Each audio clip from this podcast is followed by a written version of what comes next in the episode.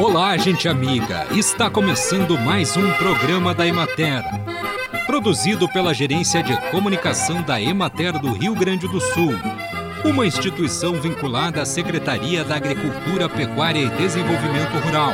Com apresentação de Matheus de Oliveira e técnica de José Cabral. Para que as pessoas aumentem seu consumo de fibras alimentares, é necessário que fiquem atentas para a forma de preparar as hortaliças, pois algumas condições de preparo podem reduzir o teor de fibras dos alimentos. Uma recomendação importante é incluir no seu dia a dia o consumo de hortaliças com casca e cruas. Hortaliças cozidas também são fontes de fibras, mas deve-se evitar o cozimento excessivo e em grande quantidade de água, pois ambos ambos resultam em perda de parte das fibras e também de vitaminas. Vale acrescentar que o cozimento, sempre que possível, deve ser realizado no vapor ou em pequena quantidade de água. Com relação a sucos e sopas batidos no liquidificador, devem ser ingeridos sem coar, pois dessa forma o teor de fibras é preservado. A melancieira pode ser atacada principalmente por fungos, vírus, bactérias e nematóides. A intensidade dos danos e os prejuízos variam com as condições de cultivo e de clima. Entre as principais doenças está a antracnose, doença causada por fungo que ataca folhas e frutos. Nas folhas aparecem pequenas manchas angulares que mais tarde tornam-se arredondadas.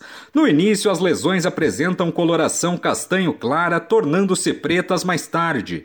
Com o tempo, elas se juntam provocando queima generalizada e até a queda prematura das folhas atacadas.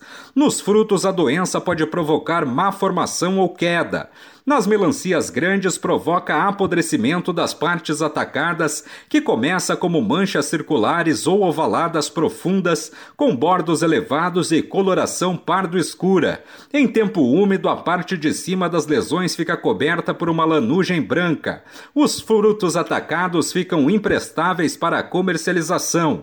O controle é feito preventivamente com o uso de sementes certificadas, tratamento das sementes e escolha do momento de plantio que não deve ser nem muito quente nem muito úmido.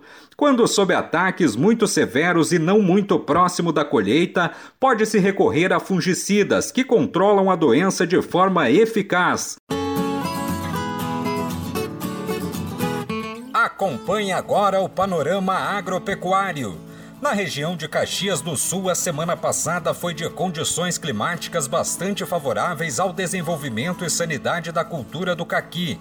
O estado atual dos pomares é considerado muito bom, com exuberante vigor das brotações e ótima sanidade.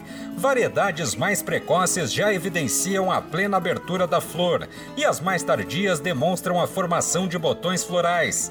Os tratamentos fitossanitários para evitar danos pela ocorrência de pinta preta ou antracnose, principal doença do caquizeiro, vêm sendo feitos regularmente. Em andamento também as práticas culturais de manejo mecânico das ervas concorrentes por meio de roçadas e do controle químico, além do controle de pragas, essencialmente as formigas cortadeiras. Na região administrativa da Emater de Passo Fundo, os pomares de caqui encontram-se na fase de floração e início de frutificação.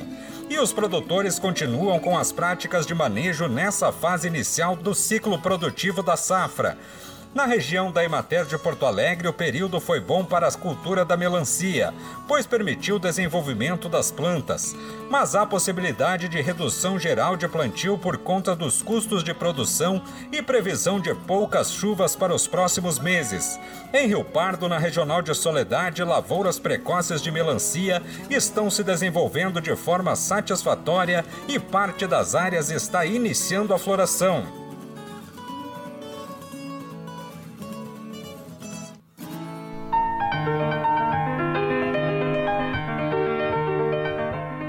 Programa de hoje, o extensionista Lauro Bernardi fala sobre as oportunidades na cadeia de produção de frutas, legumes e verduras. A feira é um espaço fantástico de, de que permite uma aliança entre campo e cidade.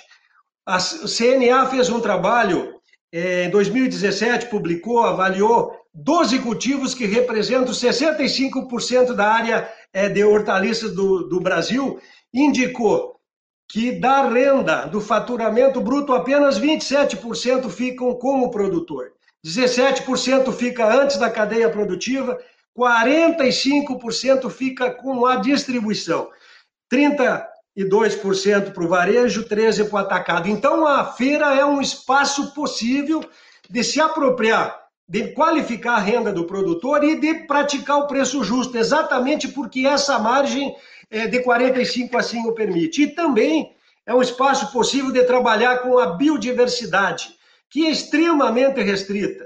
É, quatro cultivos fazem 60% da, do consumo humano hoje. Então, a feira é um espaço é, que permite qualificar essa riqueza e aproveitar um pouquinho da biodiversidade do alimento brasileiro. A vitamina C em algumas culturas, destacando a guabiroba, que tem oito mais vitamina C do que a nossa laranja.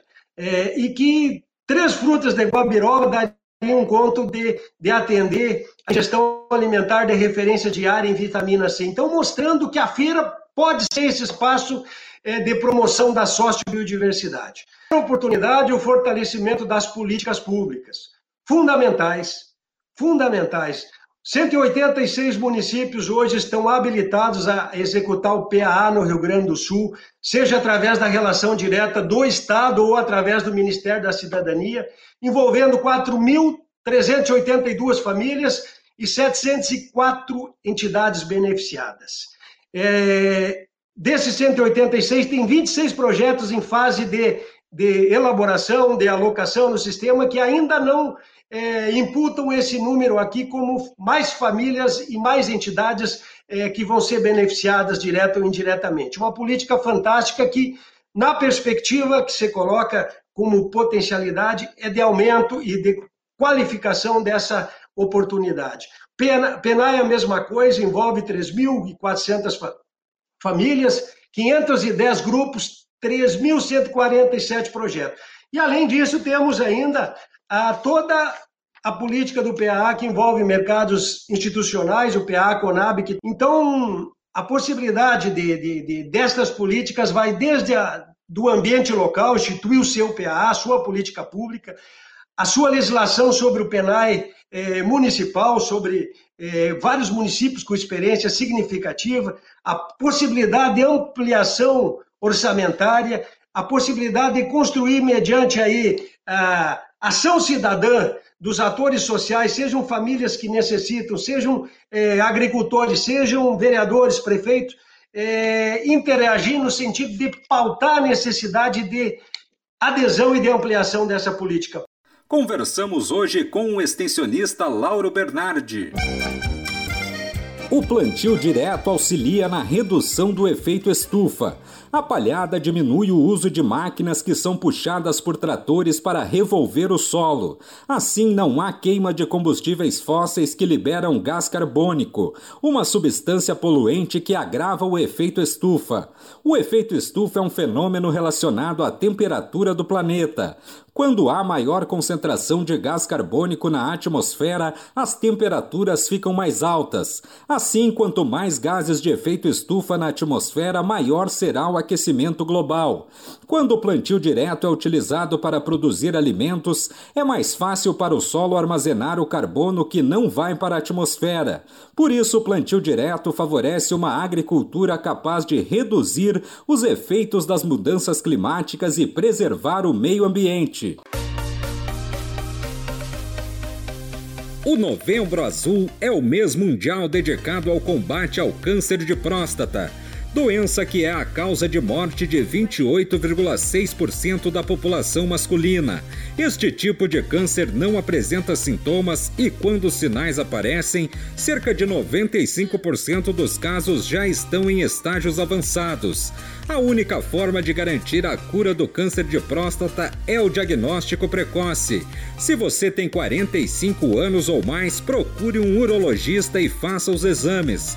Converse com os homens de sua família e os incentive a ir ao médico. E assim encerramos mais um programa da Emater. Um bom dia a todos vocês e até amanhã neste mesmo horário.